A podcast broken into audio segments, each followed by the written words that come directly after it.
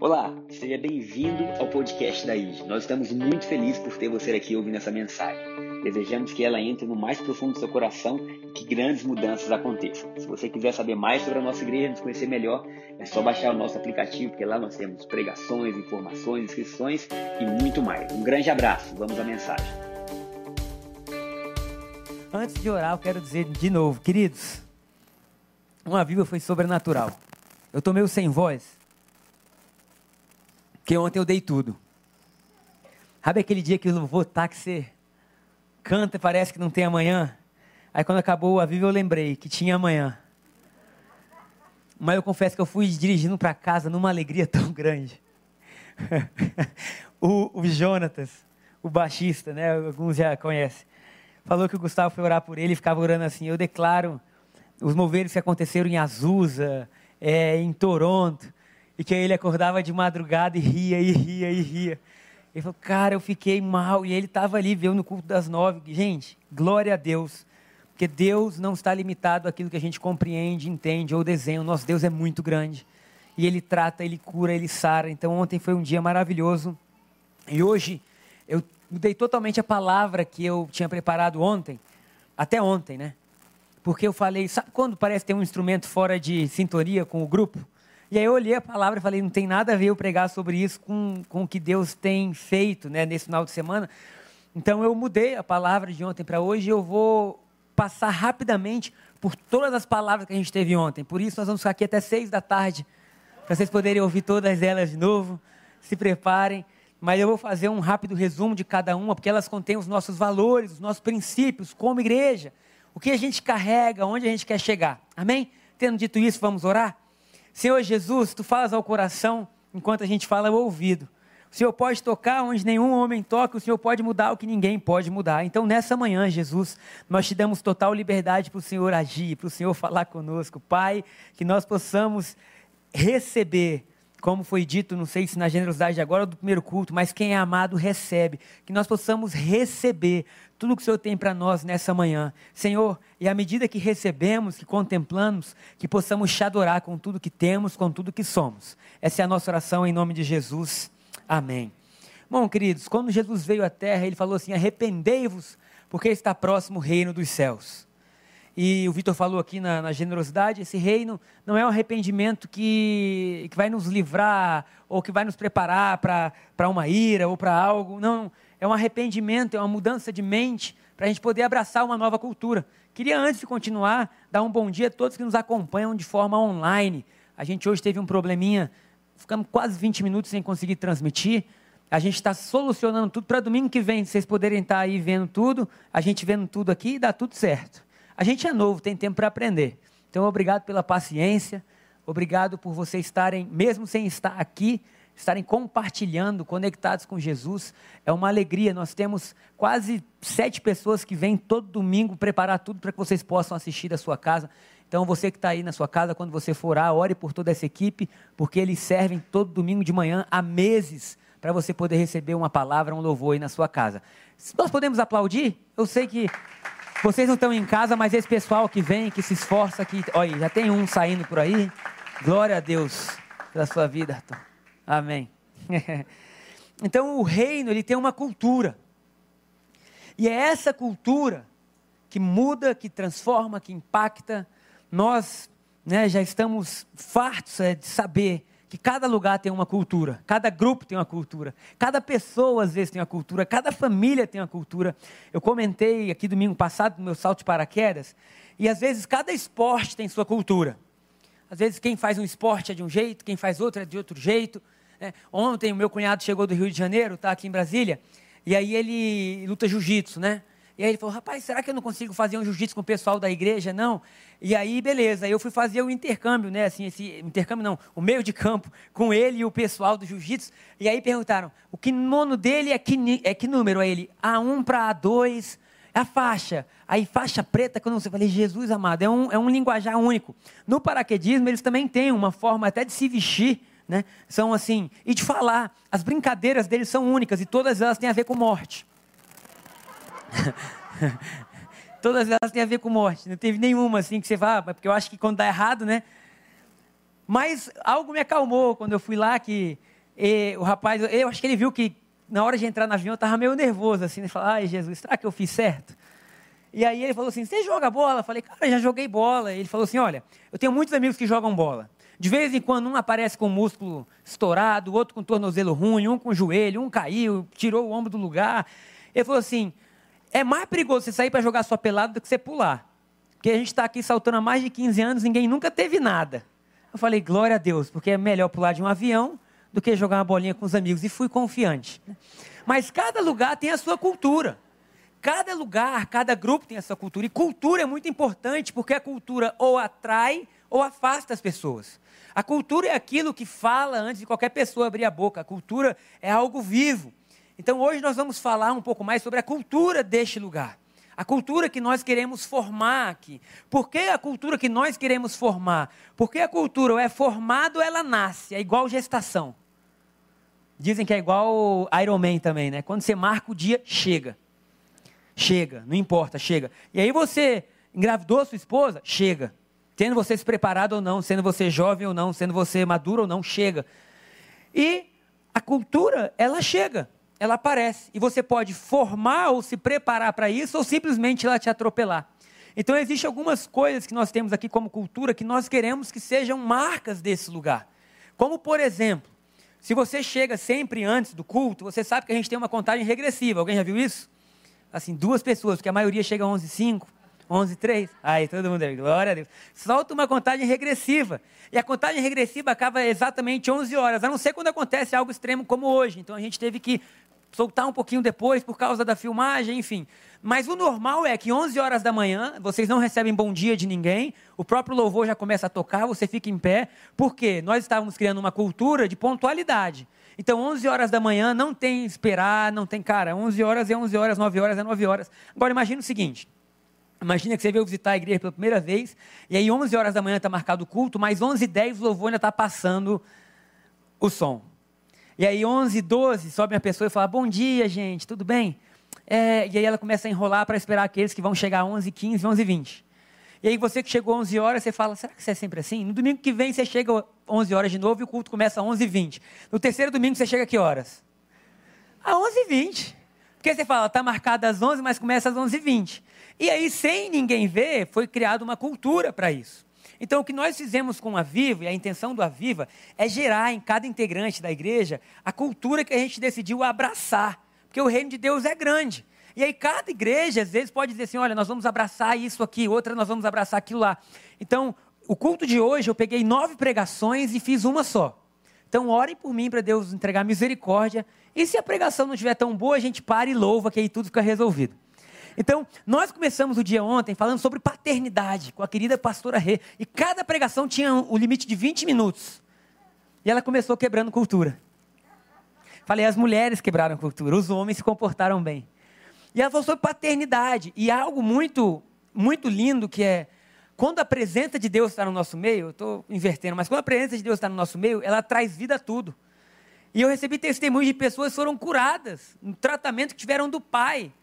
Homens de mais de 50 anos dizendo: Olha, hoje Deus me curou da minha infância, numa palavra de 20 minutos, porque quando Deus está no nosso meio, coisas maravilhosas acontecem. E a ideia de paternidade é que nós não somos uma igreja de órfãos. E nós não somos uma igreja de escravos. E nós não somos uma igreja de servos. Nós somos uma igreja de filhos. Filhos. Nós somos filhos de Deus. Nós somos filhos de Deus e ponto final. No melhor momento da nossa vida, filho de Deus. No pior momento da nossa vida, filho de Deus. Se chegar aquele cristão bonito que há três anos só dá orgulho para todo mundo, filho de Deus. Chegou alguém que teve a pior semana da sua vida, fez um monte de besteira, filho de Deus. Por quê? Porque nós estamos em um lugar seguro. Então nós nunca vamos nos tratar de forma diferente que não seja de filho. E o filho carrega o mesmo DNA. Quem diz amém? O filho carrega as mesmas possibilidades. O filho carrega essência, características. Você vê meu pai e eu, às vezes você pode dizer assim, parece. Você vê meu irmão, você vai dizer, parece. Às vezes o jeito de andar, de se portar. É algo que eu comentei há um tempo atrás, mas muitos não devem ter ouvido. Um dia tu e eu, conversando com o Tiago, os dois estavam deitados numa cama, não sei nem quanto tempo faz, né? E aí eu dizendo assim, rapaz, você já viu como é que o papai é igualzinho o tio Marcelo, que é o irmão dele? E ele, cara, é mesmo, né? Até o jeito de rir, de não sei o quê, às vezes de falar. E aí nisso eu olho pro Tiago, estão os dois de perna cruzada com a mão atrás da cabeça, assim, né? Eu falei, meu Deus, não tem como fugir disso. Quando Jesus é arguído pelos seus discípulos, e eles falam assim, mestre, faz um favor pra gente. Nos ensina a orar. Eles não pediram, nos ensina a curar, nos ensina a ressuscitar os mortos, nos ensina a, a, a cuidar das pessoas. Não, eles pediram assim, nos ensina a orar. Porque eles viam que daquela vida de oração fluía algo para Jesus que trazia todo o resto. E aí Jesus começa a oração falando algo que nunca tinha sido ouvido antes. Nunca na humanidade alguém tinha chamado Deus de Pai. E ele fala: vocês querem aprender a orar? Comecem assim: Pai Nosso. Aleluia. Pai Nosso. Nós servimos a um Deus que não está distante, mas um Deus que está próximo. Nós servimos a um Deus que não apenas abre as portas da casa para a gente, mas deseja que a gente esteja lá. Nós servimos a um Deus que cuida da gente. Aleluia. A um Deus que nos guia, que fala, a um Deus que nos ama. Falei que essa madrugada, é... eu vou falar de todas as pregações, mas especificamente na pregação depois do louvor de adoração, eu fui tomado por Deus. Tomado por Deus. Eu tentei me controlar para parecer que estava tudo bem mas o meu interior inteiro estava sendo tocado pelo Espírito Santo. E eu sei que eu fui para casa, eu não eu tomei porre no mundo, glória a Deus, mas eu tenho certeza que eu estava bêbado. Eu não estava pensando muito bem, eu não, sabe? Eu falei assim, cara, eu estou anestesiado pela presença de Deus. Eu cheguei em casa com sono, aí beleza, eu estou dormindo. E o Lucas acorda muito cedo, acordava, porque agora a gente colocou ele para estudar de manhã, porque ele acordava tão cedo que a gente falou, vamos botar ele de manhã, porque aí pronto, a gente acorda cedo. E agora ele começou a acordar tarde. Só Jesus na vida. E agora eu tenho que falar, filho, vamos, acorda, tem colégio. Nunca na vida eu acordei o Lucas. Agora que matriculamos o abençoado de manhã, você vê, pai, amor de pai, você vai acordar o filho. E eu sei que eu falei para ele assim, filhão, você só pode levantar depois das seis da manhã, porque ele acordava antes. Ele queria tanto brincar que ele acordava antes. Então ele sempre acorda e fala, papai, já deu seis da manhã? E aí eu, não, não deu seis da manhã. Só que eu estava meio anestesiado. E esse menino falou comigo, eu respondi ele dormir e nem vi. E aí ele, uma hora da manhã, pelo menos ele disse que me perguntou, papai, já deu seis horas, posso levantar? E eu, claro, filho, já deu seis horas. Eu vi esse menino levantando, achei que ele ia ao banheiro, porque eu estou na casa da minha sogra e dorme todo mundo no mesmo quarto. E o menino saiu do quarto. E a Shayla acordou, viu a porta aberta, uma da manhã. Oi, amor, onde é que você mandou o Lucas ir? Falei, eu não mandei lugar nenhum. Ah, você estava conversando com ele aí. Eu não estava conversando nada. Saí na casa, tá o menino na sala, olhando para fora, tudo escuro. E eu, filhão, tá de madrugada ainda. E ele, uai, papai, o que, que aconteceu com você? Tá tudo bem? E eu, filho, não sei. Ele falou assim: você falou que eu podia sair. Eu falei, mas vamos voltar para casa, ou para o quarto. Peguei ele no colo, levei para o quarto, vi lá eu, vi ele dormir. Aí ele já dormiu, ficou meio bravo comigo. Esses meninos ficam bravos cedo, né? Ficou meio bravo comigo. E aí eu olhando lá da cama, estava a caminha dele e a do Pedro. Eu olhando aquilo, eu falei, Deus, nós estamos no seu quarto. Nós somos aqueles que o Senhor cuida. Nós somos aquele que o Senhor pega no braço. Queridos, nós como igreja precisamos aproveitar o que foi aberto na cruz de nós sermos feitos filhos de Deus. João capítulo 1, versículo 12, não vai projetar aqui, mas acredita em mim, diz assim: A todos aqueles que o receberam ou que creram no seu nome, deu-lhes o direito de serem chamados filhos de Deus. Querido e querida, você é filho. Você pode coisas que outras pessoas não podem, simplesmente pelo fato de você ter a característica genética do seu pai. Por você ser herdeiro, você é cuidado, guardado, glória a Deus por isso. Então, uma das, das dos valores da nossa igreja, DNA, cultura, paternidade. Somos filhos de Deus. Você não é escravo. Amém? Você não é servo. Você é filho. Filho de Deus. Você nasceu filho quando você criou em Jesus, você vai ser filho para sempre, enquanto você tiver fé nele. Glória a Deus por isso. Então veio a segunda pregação. E a segunda pregação falou sobre justiça. Quem deu as duas primeiras foi esse lindo casal de pastores, está aqui à minha direita. Meu irmão e minha cunhada. E foi falado sobre justiça. E é muito interessante a gente pensar o que significa justiça. Porque a justiça para o homem é diferente da justiça de Deus. Quando a gente clama justiça divina, sem saber, nós estamos clamando por transformação e por redenção e por perdão de pecados. Porque a justiça de Deus torna um vil pecador no mais puro santo. A justiça de Deus torna o que estava caído em alguém que está de pé. A justiça de Deus não é em nós procedermos bem, mas é no que Jesus fez na cruz por nós.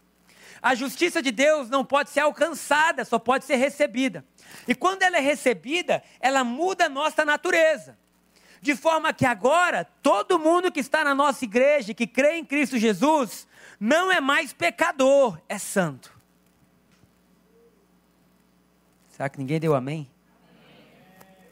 Não é mais pecador, é santo. Por quê? Porque a justiça de Deus aconteceu na sua vida. Isso quer dizer que além de você ser filho, você não é um filho perdido, você é um filho que Deus olha e vê santidade, beleza. Deus tem prazer na sua vida, sabe? Deus olha para você e se alegra. Por quê? Porque justiça te foi concedida. Justiça não é merecida, justiça é um lugar que Deus te põe. E como isso acontece?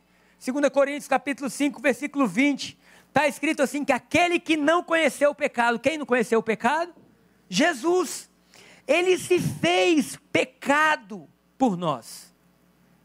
Para que agora nós, que éramos pecadores, fôssemos feito justiça de Deus. Isso quer dizer que Deus olha para você e ele não quer punir o pecado mais em você, porque ele já puniu Jesus. Isso quer dizer que quando você falha, Deus não está correndo atrás de você com seus erros. Na minha infância, muitas vezes eu vi Deus desenhado como aquele senhor, vestes brancas, barba, um chicote na mão. E aí eu dizia: se eu fui bem, tudo tranquilo. Se eu fui mal, Agora a gente vê Deus não com um chicote na mão, por quê? Porque a ira que existia e o pagamento do pecado foi levada por Jesus na cruz. Agora nós não vemos Deus olhando para a gente, tentando ver erros ou acertos. Nós vemos Deus olhando para a gente, vendo Jesus. O que possibilita que cada um de nós não seja mais chamado de pecador, mas seja chamado de santo. Se você ora e ora assim, Deus, eu sou pecador, você está vivendo ainda um lado antigo da moeda. Porque no novo lado da moeda, aberto por Jesus na cruz, é todo aquele que crê se torna santo. Isso quer dizer que nós podemos chegar diante de Deus com alegria, com calma e com a plena convicção de que nós estamos de pé porque Ele nos mantém de pé. E que nós somos santos, por mais que ainda tenhamos características, atitudes, ações na nossa vida que precisam de mudança. Isso quer dizer que a graça de Cristo Jesus pode nos empurrar para o que há de melhor, porque agora nós contemplamos o nosso Deus. Então, quando nós falamos de justiça, nós estamos falando de um favor que foi recebido por Deus que foi entregue por Deus, na verdade, e recebido por nós, de um favor que possibilita a gente ter acesso ao que a gente não tinha antes. Queridos, deixar mais claro do que isso, eu acho que eu não vou conseguir. Você não daria conta sozinho. Por isso veio Jesus. Como você poderia comprar a justiça de Deus? O que você teria que fazer? Pensa o seguinte: você pode pecar por ação, por omissão ou por pensamento. Já era, todo mundo se lascou. Ninguém sobrou. Porque você pode dizer assim, não, eu estou agindo corretamente. Mas aí no seu pensamento você está fazendo corretamente, mas está impuro. Ih, pecou. Mas às vezes no seu pensamento sua ação está boa. Mas quantos aqui tem amigos precisando de ajuda? Em alguma área? Todo mundo tem. Se você não está fazendo nada, você está sendo omisso, você está pecando. Aí você fala assim, meu Deus do céu, lascou. Quem poderia chegar no final da vida e ter algum tipo de esperança? Ou quem poderia acreditar que seria aceito por Deus? Ninguém. Aí vem Jesus e fala assim: olha, a cruz é o ponto final na tua história e o início da minha história em você. A cruz é o ponto final dos teus pecados e o início da minha santidade em você. Gente, glória a Deus por isso. A cruz agora faz com que, como igreja, a gente não lembre de obras mortas, mas que a gente anuncie uma obra viva, que é a obra da cruz. Então, antes de nós falarmos tudo que está de errado conosco, porque aí não vai faltar pregação para isso, a gente pode pregar sobre os avarentos, não é? sobre os imorais, sobre os idólatras, sobre os irados e por aí vai. E nunca faltaria pregação, mas nós temos uma única pregação aqui na igreja, que é sobre a obra consumada de Jesus. É o que ele fez que torna com que cada um dos nossos pecados sejam perdoados e que nós possamos ter hoje uma nova natureza. Será que você pode aplaudir Jesus por isso? Essa é a justiça de Deus. E depois disso nós falamos sobre honra. Por que honra?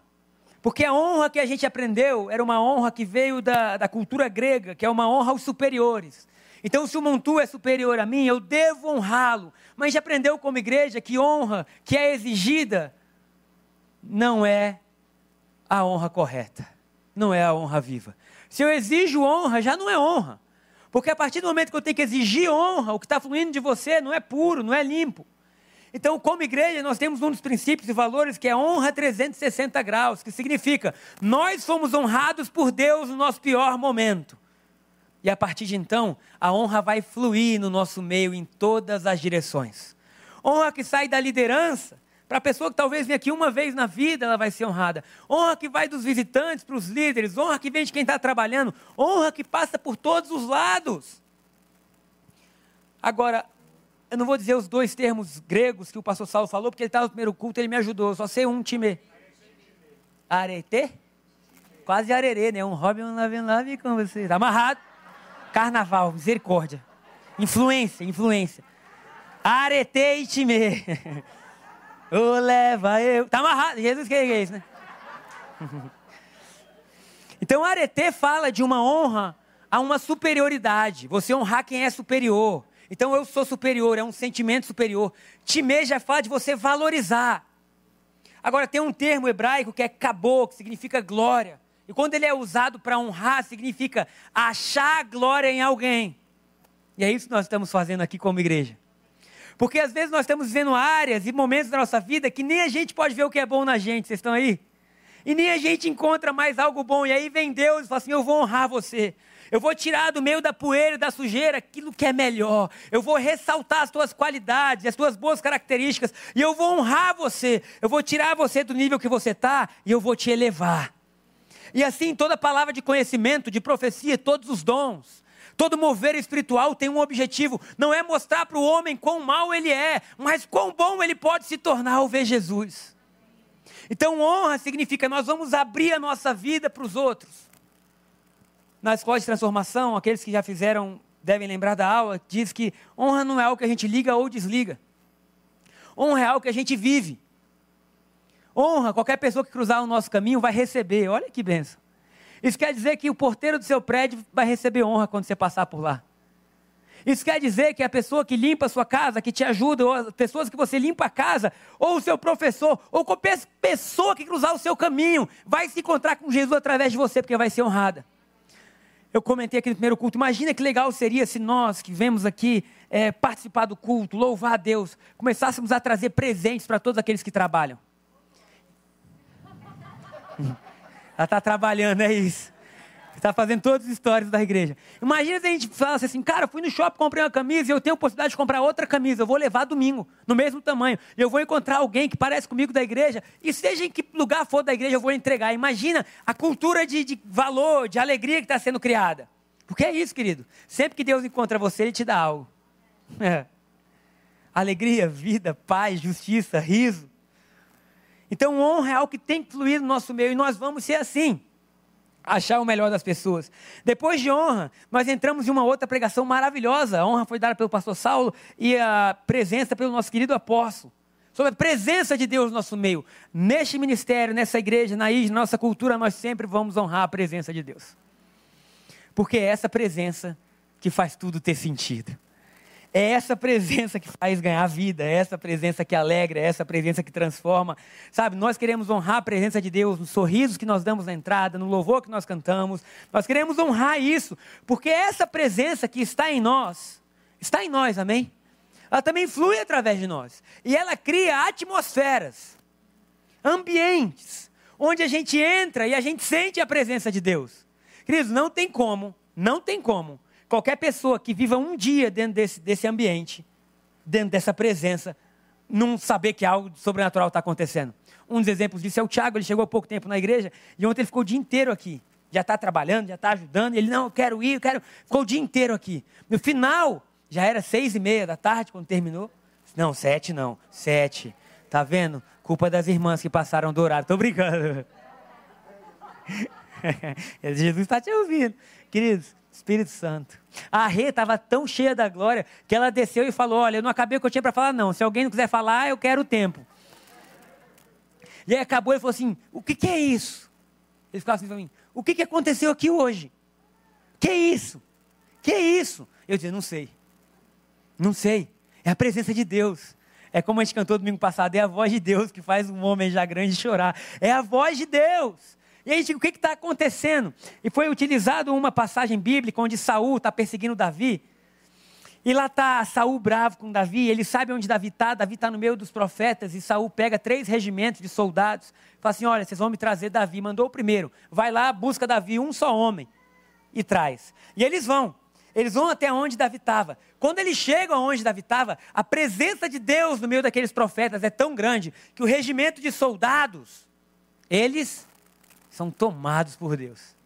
Aí você imagina, deixam as armas de lado, deixam os escudos no chão e eles começam a profetizar. Eles entram dentro do ambiente, queridos, tão cheio da glória de Deus, que agora a missão secular se tornou menor do que a missão divina. E aí chega a mensagem para Saúl dizendo: Ó, oh, não deu certo não. Eles estão lá profetizando agora. Aí Saúl, não é possível, mandou outro regimento, falou: agora vão lá e tragam Davi. Quando o segundo regimento entra no lugar, pum, Pronto, começaram a profetizar, a falar das grandezas de Deus e por aí vai. Saul fica bravo, manda o terceiro regimento. Estou correndo, gente, porque são nove palavras, estou só na quarta ainda. Até duas da tarde a gente termina. Manda o terceiro regimento. E o terceiro regimento chega lá e acontece a mesma coisa. Saul fica tão bravo que ele fala assim: Eu vou. Eu vou buscar Davi. Muito bem lido. Enquanto ele está no caminho, a Bíblia fala assim: a presença de Deus tomou Saul. E ele ia andando e profetizando, andando e profetizando. Meu irmão, que a presença de Deus aqui neste lugar seja tão forte que no caminho a gente já seja tomado. Que no caminho a gente diga assim: tem algo acontecendo, tem algo acontecendo. E meus irmãos, eu vou te falar, sabe, tem algo acontecendo. Hoje eu vinha no carro, né, e eu vinha no carro, botei um louvor, eu, Jesus amado, e vontade de chorar, sabe, coisa que é estranho, não é normal. E eu disse assim, sabe, tem uma presença no nosso meio. E aí a música cantava assim: Passos de bebê, meu filho, é em inglês a música. Passos de bebês, meu filho. Para você não parece nada, mas o papai está orgulhoso. Isso cantava e eu chorava, eu dizia: Não estou bem. Não estou bem. E aí eu fiquei pensando: Deus nos leva como igreja a dar passos, nem que sejam de bebês, mas que o papai fique orgulhoso. Que nosso Deus fique orgulhoso. E aí o, o cantor continua cantando e depois ele fala assim: Eu estou perdendo a minha religião para ser de novo amado como uma criança. Aí eu falei, glória a Deus, Senhor, é isso. Sabe, a presença de Deus no nosso meio. Essa presença de Deus foi tão forte sobre Saul que quando ele chega no lugar, ele, ele, ele tira suas vestes reais. Um rei, a principal figura da nação. A roupa falava sobre essência, sobre quem ele era, sobre a autoridade. Quando ele vê a presença de Deus, ele tira a sua roupa. A Bíblia fala, não sei o que eu estou falando, que ele ficou nu o dia inteiro, deitado no chão. Meu irmão, que loucura é essa? Um homem que tem todo o poder sobre uma nação, e naquela época o rei não era como presidente, não, querido. Rei é rei, rei mandou, acabou. Era autoridade máxima, máxima, máxima, máxima, máxima. E ele se sente tão cheio da glória que ele tira as suas roupas reais e deita. E fica por um dia inteiro profetizando as grandezas de Deus. Meu irmão, deixa eu te falar algo.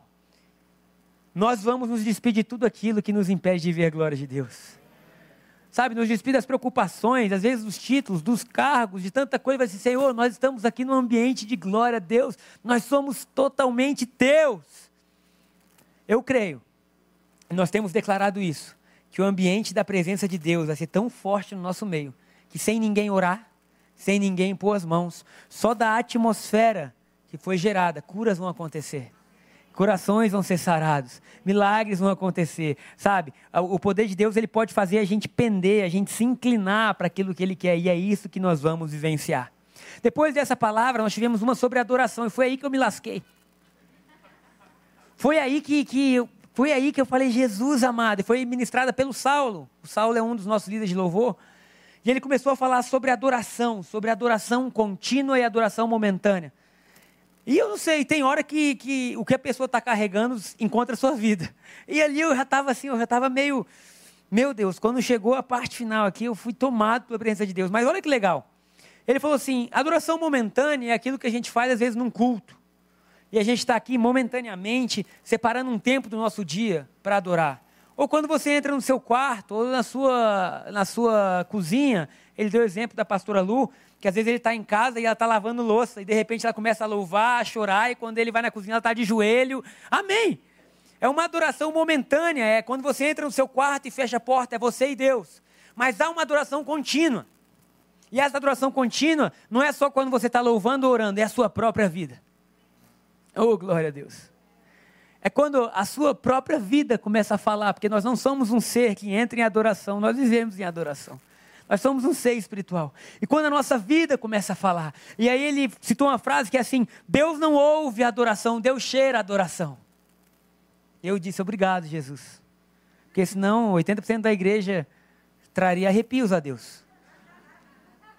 Mas que a nossa adoração ela não é ouvida. Deus literalmente cheira o bom perfume que sobe quando a gente louva. E ele comentou assim: sabe, Deus, ele não precisa que a gente adore junto, mas ele ama quando a gente adora junto. Porque quando nós chegamos mais cedo, quando a gente participa do louvor, porque quem está aqui louvando, queridos, não está louvando para a gente, não. Está louvando para Deus. E o convite deles é: ei, venham ministrar conosco aquele que vive. Juntem as suas vozes à nossa voz, para que então nós possamos juntos adorar a Deus. E ele vinha dizendo: sabe, Deus ama a adoração em conjunto. E ele falou assim: Eu queria dizer o porquê, mas eu não sei, eu só tenho uma resposta, porque aí Deus deixa de ser o meu Deus e passa a ser o nosso Deus. É uma comunidade junto. E agora os milagres começam a acontecer porque todos juntos estão se entregando totalmente. E o pedido dele foi, e aí eu quero só repetir o pedido dele: é: quando vocês vierem, adorem com tudo que o nosso corpo adore a Deus, que a nossa voz adore a Deus, sabe? Que as nossas mãos adorem a Deus, que tudo que há em nós louve a Deus, porque Ele é digno disso. Então, queridos, adoração é algo que nós vamos ter sempre no nosso dia a dia, na nossa caminhada, e nós vamos sempre adorar com intensidade. Amém. Nós temos três ministros, né? É claro que existem outros que compõem a equipe. Temos o Eliseu, que há muito tempo está conosco, mas nós temos a Anes, temos o Márcio, temos o Saulo, e aí eu queria pedir, queridos, quando eles estiverem aqui em cima, que a gente esteja mais animado que eles. Foi o que o Saulinho falou. Tem dia que a igreja está tão animada que eu fico com vergonha. Eu olho para a banda e falo, galera, vamos lá, que os caras estão pegando fogo ali embaixo. E que isso possa acontecer. Depois da adoração, nós passamos para o outro, que é intimidade. E a gente desfrutar a intimidade que foi aberta por nós na cruz. Quando Jesus morre na cruz, mais do que perdoar os nossos pecados, mais do que é, nos dá uma nova natureza. Cara, isso já é fantástico. Mais do que anotar o nosso nome no livro da vida, isso é demais. Há mais do que isso, que é eu abrir um novo caminho para que agora vocês possam se deleitar com Deus. Para que agora vocês possam ter tempo com Deus, para que agora Deus não seja alguém distante, mas seja alguém tão próximo que vocês tenham prazer. Queridos, eu sou casado com a Shaila, sou. Sou casado com ela. Se ela vier ao culto, sou casado com ela. Se por algum motivo ela não vier, sou casado com ela. Se eu viajar, sou casado com ela. Se eu não viajar, sou casado com ela. O fato de eu ser casado com ela é definitivo na minha vida. Ok. Mas como eu vou viver esse casamento é uma escolha minha. Nós fomos casados com Deus, no vale, na montanha, na glória, ou às vezes na seca. Sabe, Somos casados com Deus, mas como nós vamos desfrutar é uma escolha nossa. Nós podemos desfrutar do casamento 100%, 10%, 15%, 20%. E quando nós falamos que intimidade é um dos nossos valores, nós estamos falando, nós somos uma igreja que continuamente vai ter casa de oração. Que continuamente vai ter coração apaixonado por Deus. E continuamente vão ter ações para a gente poder dizer para o papai assim: Pai, nós sabemos que o Senhor nos ama. A cruz é a prova disso. Mas nós queremos gritar alto que nós chamamos de volta. Então, querido, na sua vida, individualmente, coletivamente, desfrute da intimidade que Jesus abriu para você. Depois disso, meu irmão, nós entramos em uma palavra sobre ser servo. Não apenas servir, mas ser servo. E por que, que é interessante? Porque tudo isso que a gente viu do que Jesus fez por nós, nos leva a um lugar onde nosso coração queima por servir onde nosso coração queima por abençoar pessoas, queima por ajudar pessoas, queima para que agora aquilo que começou em nós não pare em nós. Quem diz amém? Tem um exemplo do Bruno ali, engenheiro. Acho que o Bruno não está em nenhuma outra equipe da igreja ainda, não sei se está. Mas a gente criou uma equipe de construção. E lá está ele. Fala, Bruno, vê os negócios aí. Bruno, vamos ter que fazer isso. Bruno, vamos ter que. E ele, naturalmente, voluntariamente, está dispondo do conhecimento dele para que a gente, como família, um dia possa expandir, possa crescer, possa romper. E quando a gente fala serviço, a gente não está falando que nós somos apenas servos, a gente está falando que nós somos filhos que servem por amor. Porque se você não servir, querido, não tem nada errado com você. Você não vai ser mais amado, como o Vitor falou, ou mais. Não, não, não. Mas quando a gente serve, a gente está dizendo, Deus, o teu amor encontrou lugar em mim, para que agora ele possa ter vazão através de mim. Para que agora outras pessoas possam receber. E foi dito a parábola do bom samaritano. Alguém já ouviu essa parábola? As pessoas estavam perguntando para Jesus assim: tá bom, você está mandando eu amar meu próximo. Mas quem é meu próximo? Né? Aquela pergunta assim: por favor, diz que não é todo mundo, porque é mais fácil eu amar meu pai, meus irmãos, quem me dá presente. E aí Jesus fala assim: ó, eu vou contar para vocês uma parábola. Do caminho de Jericó para Jerusalém, que na época era conhecido como caminho de sangue ou caminho de morte, porque existia muito assalto, muito roubo, muita dor, muita destruição. Três pessoas cruzaram aquele caminho. E naquele caminho existia um homem muito ferido, um homem que havia sido espancado, saqueado e havia sido deixado à beira do caminho. Nesse caminho passaram três homens. Um era o sacerdote, que era o exemplo máximo de comunhão de Deus com o homem na época. Era o homem que traduzia o coração de Deus para o povo, do povo para Deus, que fazia essa intermediação entre divino e humano. Esse homem passou, ele olhou o, o homem ferido e passou de largo. Ele não quis se envolver com aquilo.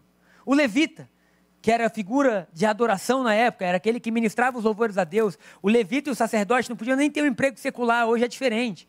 Nós temos pastores que trabalham secularmente. Nós temos os nossos ministros todos, têm outros trabalhos. Naquela época, não. Se você fazia isso, você tinha que ser totalmente separado para isso. Você não podia pensar em outra coisa. E o levita olha aquilo e ele fala assim: não, não vou lá não. E passa. E tem o bom samaritano. E o samaritano era o povo que o judeu não gostava. Era o vascaíno. É o rival do seu time aí. Quem é? Qual é o seu time, né? Tô brincando, é só brincadeira. A gente ah, Deus, abençoa o Flamengo hoje de novo, Jesus. e o Vasco também hoje, Jesus. Ó, oh, a Colorada falando aí. Ela tá assim, abençoa o nosso time, Jesus. então, o bom samaritano era aquele que o judeu não gostava. Era assim: vocês abandonaram os princípios, os valores, vocês se misturaram, vocês não têm mais parte com o nosso povo, vocês estão fora do que Deus tem. Tem um monte de igreja hoje que rotula o mundo de samaritano, né? Vocês estão fora, vocês não podem. E aí Jesus pega essa figura e fala: esse cara, ao ver, ele parou. E ele cuidou daquele homem que tinha sido espancado. E ele cuidou com tanto amor que ele carregou aquele homem até um hospital, até um médico. E ele pagou as despesas e deixou mais do que necessário, dizendo: se você precisar de mais ainda, me liga. E aí Jesus falou assim: quem é o homem que ama o próximo? E tu falou: olha, o samaritano. Então, isso. Quando a Shaila falou sobre isso, ela falou assim: nós temos que entender que naquela estrada era perigoso parar. E o, e o sacerdote, o levita, pode ter pensado: se eu parar, o que pode acontecer comigo? Mas o bom samaritano teve o coração que todos nós devemos ter, que é pensar não o que pode acontecer comigo, mas se eu não parar, o que pode acontecer com ele?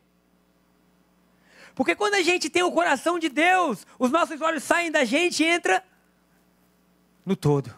Saem do eu e entra no nosso. Eu cito exemplo, o Wesley chegou ali no primeiro culto. Há quanto tempo você filma esse culto, Wesley? Não, muito tempo é pouco. Mais de 10 anos. Esse homem, todo culto está atrás de uma câmera. Vocês têm ideia do que é isso? Há mais de 10 anos, todo domingo de manhã, faça chuva, faça sol. Ele está ali, queridos, ele às vezes não pode mexer, não pode glorificar, mas ele está pensando assim: se eu não vier, o que pode acontecer com não sei quantas pessoas tem hoje assistindo, mas com dezenas de famílias que estão em casa não vão ver o culto? Talvez essa seja a palavra que um jovem precisa para ter força. Talvez essa seja a palavra. E ele traz ao coração. Eu só estou imaginando, talvez. E ele traz ao coração dele uma ideia maior do que ele doar o domingo de manhã. Queridos, a nossa vida não para na gente. Quando nós servimos, quando nós estamos no apoio, quando nós estamos na recepção, quando nós estamos pregando, louvando, fazendo seja o que for, em alguma área da igreja, em algum ministério, nós estamos dizendo a Deus: Deus, que o Senhor atue em nossas vidas, para que aquilo que aconteça com eles seja algo bom. Quem pode dizer amém? Quem pode aplaudir Jesus? Esse tem que ser o nosso coração: servir, servir, servir, servir. Mas não somos filhos? Somos, e por isso a gente serve. Estamos atuando nos negócios do Pai. Ô glória! Remuneração é boa. Alegria, paz, justiça, crianças, vida. Força, fé, amigos. Queridos, o que Deus nos dá, valor nenhum no mundo poderia dar. A paz que excede todo entendimento. Queridos, isso é, é, impagável. Quanto custa a paz? Quanto custa você sair aqui um domingo de manhã dizendo assim: Eu sei que eu vou vencer? Ah, Deus, nós te agradecemos por isso. E muito bendito pelo meu irmão, ele acabou a pregação da Shelly e falou: queria falar rapidinho que servir tem pouco a ver com estar com o microfone na mão e muito a ver com a vida. E aí todo mundo aplaudiu, isso é verdade. Porque o microfone na mão ou a ministração, queridos, é pouco perto do que a gente vive. O maior testemunho da nossa vida é o que a gente faz sem palavra. Esse é o maior testemunho, a maior pregação. Aquilo que a gente faz por amor, e todos nós estamos crescendo. Então, quando você encontrar alguém que está servindo, que está ajudando, eu falo, queridos, eu sou vulnerável. Eu fiquei com tanta raiva. Tanta raiva que eu falei assim, cara, a gente já tentou acertar essa transmissão tantas vezes. E já conversamos tantas vezes. E parece que cada domingo. Aí encontrei o Gaspar ali, a gente estava, cara, o que, que, a gente vai fazer? E o pessoal que fica em casa fica esperando. E aí a transmissão acabou que a gente mexeu em tanta coisa que. Uma raiva santa, não sei se era santa não, tomou conta de mim. E aí eu falei assim, cara, que coisa, que coisa. Sabe quando você quer tanto acertar que às vezes os mínimos detalhes assim. Ah! E aí eu e ele nos abraçamos e assim: vamos desfrutar tudo que Jesus tem feito. Porque tudo que tem acontecido é maravilhoso demais. E sempre que a gente passar por algo, assim, sabe, você passou nas boas-vindas, passou no estacionamento, querido. Quando você para o seu carro aqui, provavelmente tem uma pessoa que fica ali na porta para dizer se você pode dar um sorriso. Assim, irmão, obrigado que você seja aqui, irmão, mais do que vitorioso. Sei lá, libera para ele uma palavra de bênção. Tem ideia que esse camarada chegou ali 8 da manhã e vai sair quando o último foi embora, talvez? Para amar a gente. Glória a Deus por isso. Glória a Deus por isso. Depois nós entramos numa palavra de coragem. E eu quero dizer para a gente, igreja, coragem. Coragem. Deus está nos chamando a gente andar sobre as águas. Deus está nos chamando a gente viver o novo. Deus está nos chamando a confiar totalmente no Espírito Santo. Por isso, coragem. Fala para quem está perto de você, coragem. Fala para o outro lado, coragem. Sério, coragem. Porque a coragem contagia. Sabe, coragem contagia. Às vezes uma pessoa fala, ei, vamos lá. Às vezes a Shayla está do meu lado, né? E ela não deixa muito eu ficar meio triste, não. Quando ela vê que eu estou ficando triste, ela já começa. Não começa, não. Vamos para cima. Eu, não é um dia, eu não posso ficar quieto. Não, bora. Bora, Deus é bom. Fala, amém, coragem. E a coragem contagia. É como um time. É como uma equipe, quando tem um dando uma vida, você olha para aquilo e fala, rapaz, vamos também. Talvez a gente não esteja nem com tanta vontade, mas por ele, vamos. E, meu irmão, talvez eu precise só de uma vida aqui dentro, para mostrar os próximos anos da igreja. Alguém que se coloca de pé e diga assim, gente, coragem. Deus vai nos entregar Brasília, gente. Deus vai nos entregar o Brasil, gente. Gente, nós vamos ter escolas que vão receber pessoas do mundo inteiro, gente. Coragem. Para de olhar a conta bancária. Amém, Gabriel. Deus está falando com você. Coragem! Coragem! Queridos, a gente fez um, um, planejamento assim, bobo, né? Que a gente falou, quantos voluntários a gente tem na igreja? A gente não sabia. E aí a gente estava tentando medir quantas pessoas ajudam a igreja em todas as áreas da igreja. E eu coloquei assim, ah, vamos tentar chegar a 200 até o final do ano. É um bom número? É. 200 pessoas ajudando. E aí a gente começou a contagem. Quando a gente terminou a contagem essa semana, nós já temos 203 hoje. Queridos, 203 pessoas que estão servindo de forma voluntária à igreja. Cara, isso é maravilhoso.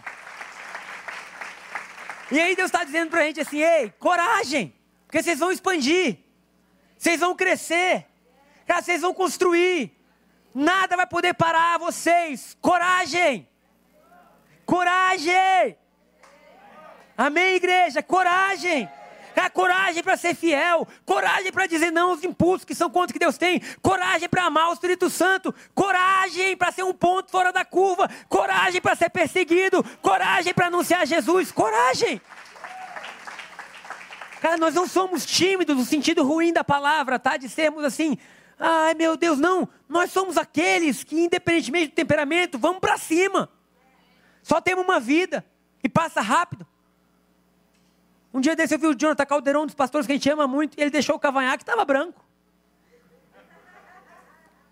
Eu ia perguntar, homem, que passou? A idade. Deus nos deu um período e Ele está gritando para a gente: ide, igreja, meu povo, coragem. Coragem para profetizar, coragem para adorar, coragem para fazer músicas, coragem para quebrar paredes, levantar paredes. Nós vamos expandir recentemente, agora, para ontem. Coragem para receber os relatórios. Estava ali com o Carioca ontem. E ele, pastor, vamos expandir. Eu falei, vamos, a gente vai dar um jeito, Deus vai providenciar. Falei, faz o orçamento do som. Ele já tem mais ou menos uma ideia. Aí eu já, ele já. Aí eu, tenho mais ou menos ideia de quanto? Aí ele, ah, pastor, só uns 50 mil. Aí eu fiquei quase igual da, Saul, nu, caído no chão, orando, misericórdia, Deus!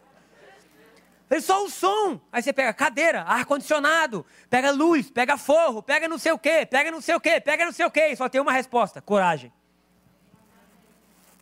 Dois amém, vocês estão me motivando bastante. A gente. Coragem! Sabe por quê? Aqui não cabe mais nossa igreja. Tem gente que não consegue inscrição. Tem gente que não consegue vir no culto que gosta. Tem gente que não consegue. Então nós vamos expandir e Deus vai nos abençoar. E quem puder dar um real, dá um real. Quem puder dar um milhão, dá um milhão. Quem puder dar cem, dá cem. Quem puder dar cinco, dá cinco. Nós somos uma família. E todos juntos, quando a gente expandir, isso é a primeira. Não é isso? Depois vai ter um templo, depois do templo podemos ter escola, podemos ter creche, podemos ter os próprios hospitais. Sei lá. Coragem. Eu ainda estou meio assim do vinho de ontem. o Montu só ficava assim, Shantung. Shantung foi um avivamento na China que teve.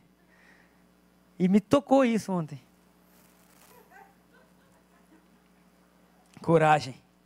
E na coragem foi falado sobre Barnabé. Alguém já ouviu falar de Barnabé? Barnabé foi o homem corajoso que recebeu Saulo primeira vez depois de ele ter se convertido. O pior perseguidor da igreja, matando crianças, mulheres, famílias. De um dia para o outro ele fala: Vi Jesus, me converti. Você levava ele para sua casa? Essa bênção.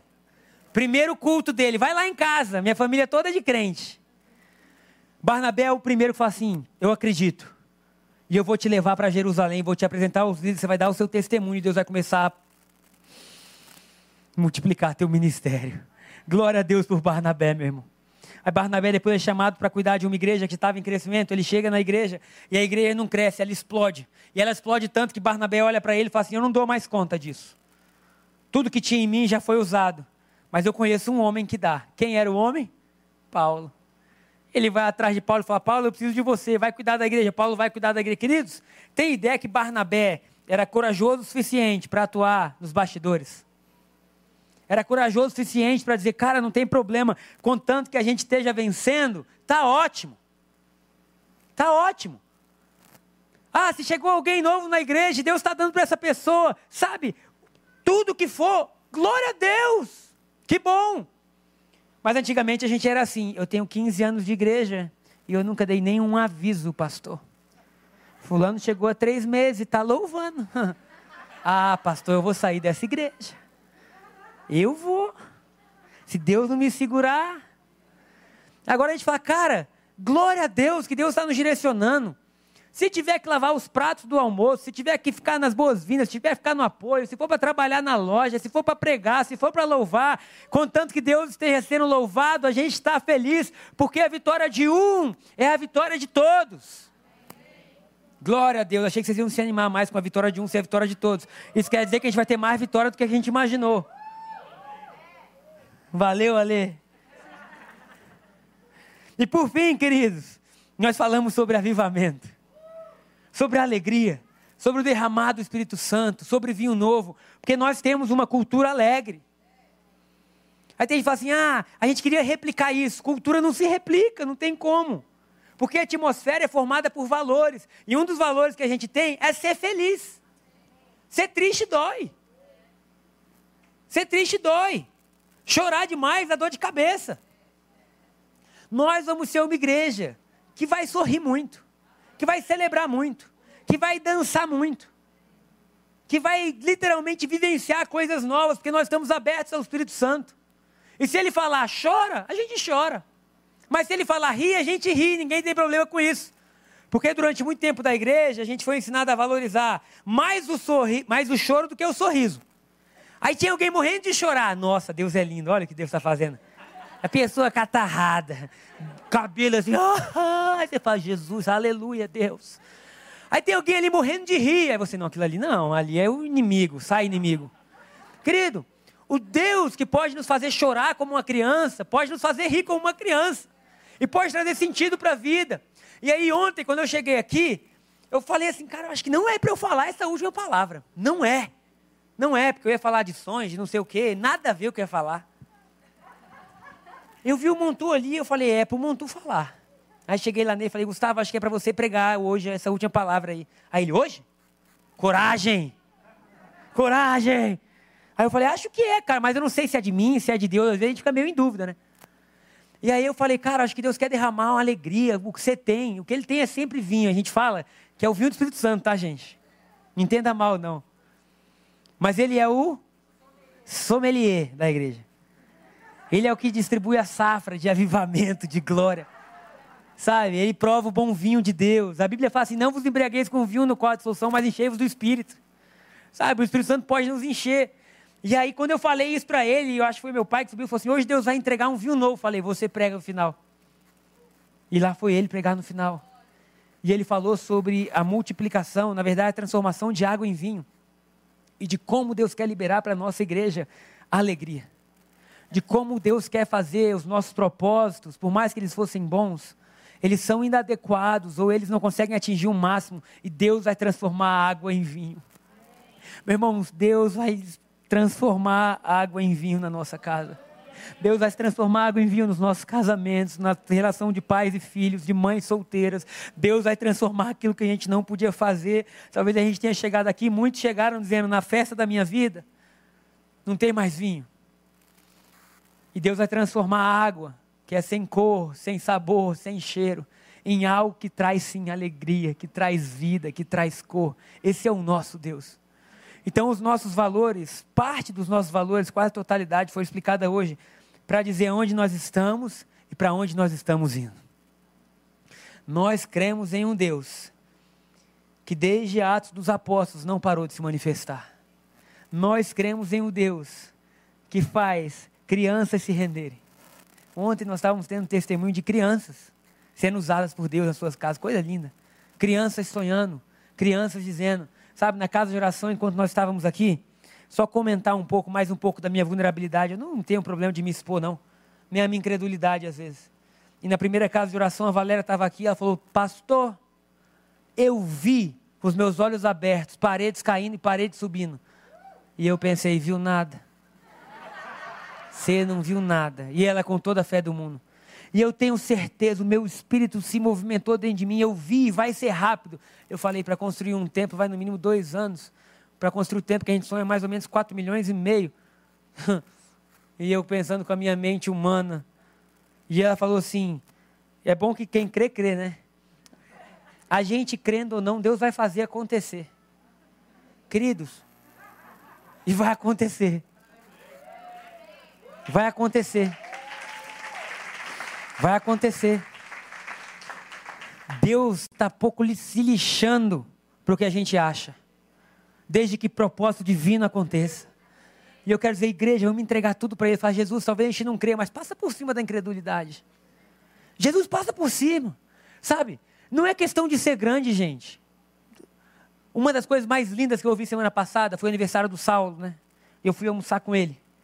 E aí eu fui lá, levei ele a um lugar, falei, pode escolher. Aí ele escolheu logo churrascaria, homem, né? Churrasco, churrasco.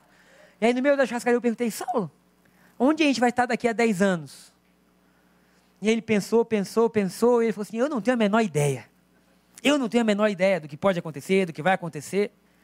E o olho dele encheu de lágrimas, ele falou assim, desde que a gente permaneça com a mesma essência. Hum desde que a gente permaneça com a mesma essência. Queridos, quando acabou ontem aqui, antes de falar quando acabou ontem, quando a gente fala em expandir, a gente está falando só de mais famílias sendo abençoadas. de verdade. A gente não liga para número. As pessoas perguntam quantas pessoas tem a igreja. E a nossa resposta é: a gente não tem a menor ideia. A gente não sabe. A gente não sabe quantas pessoas hoje frequentam a nossa igreja. E não é que a gente não se importe, talvez seja. O que a gente se importa é vidas sendo transformadas, mudadas. E quando a gente fala em expandir, a gente não está falando isso para a gente, a gente já está aqui, amém. Talvez tenha uma dificuldade ou outra de fazer a inscrição, às vezes grande, mas a gente já está aqui. A gente está falando pelos nossos amigos que querem vir.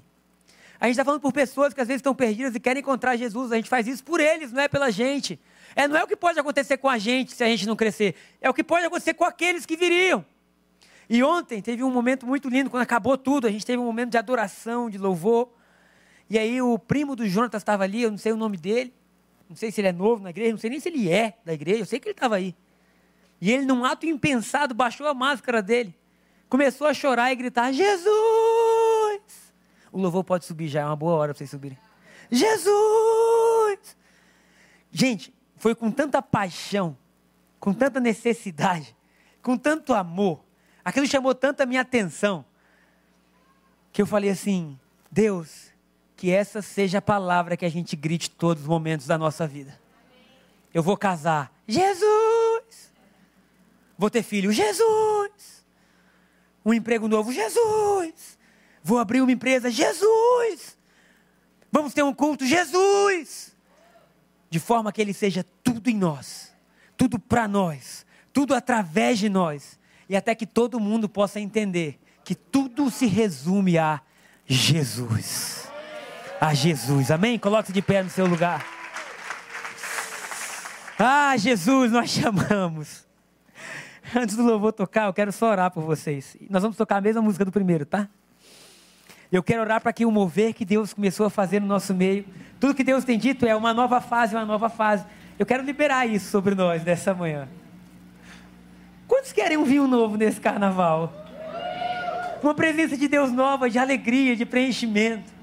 Queridos, ontem, ontem de verdade, como falo tanto sobre ontem, mas que me marcou. Mais vale um dia na presença de Deus do que mil em outro lugar. Mais vale um dia. Quando o nosso coração vive isso, nem não tem como explicar o que acontece. Não tem, eu estou tentando explicar, mas não tem como. É algo seu e Deus. Às vezes você chora, às vezes você se alegra. Tem gente que senta, tem gente que louva. Ah, Jesus. Vamos só pedir no final desse culto para Ele nos encontrar. Jesus, nós estamos passando esse feriado, Deus. Ah, onde muitos celebram a famosa festa da carne. Que agora com Covid não tem nem tanta festa. Mas nós queremos celebrar, Jesus, a festa do Espírito, a festa da ressurreição, a festa do amor, da paternidade, a festa do consolo, a festa da justiça, a festa da honra, da presença, da adoração. Jesus! Nós queremos pedir, assim como o Senhor transformou água em vinho, transforma de novo. Nós queremos celebrar a festa da tua presença no nosso meio, que nos leva a profetizar, que nos leva a se render, que nos leva a nova visão, a novo tempo, Jesus. Nós queremos festejar a festa do prazer em servir, da coragem, a festa da alegria, Deus. Obrigado por tudo que o Senhor tem escrito no nosso meio. Obrigado por cada um que o Senhor tem levantado para servir com palavras, com músicas, com seus dons, com seus talentos, Deus. Deus. Levanta sua mão se você puder aos céus, só como um sinal. Deus, libera nessa manhã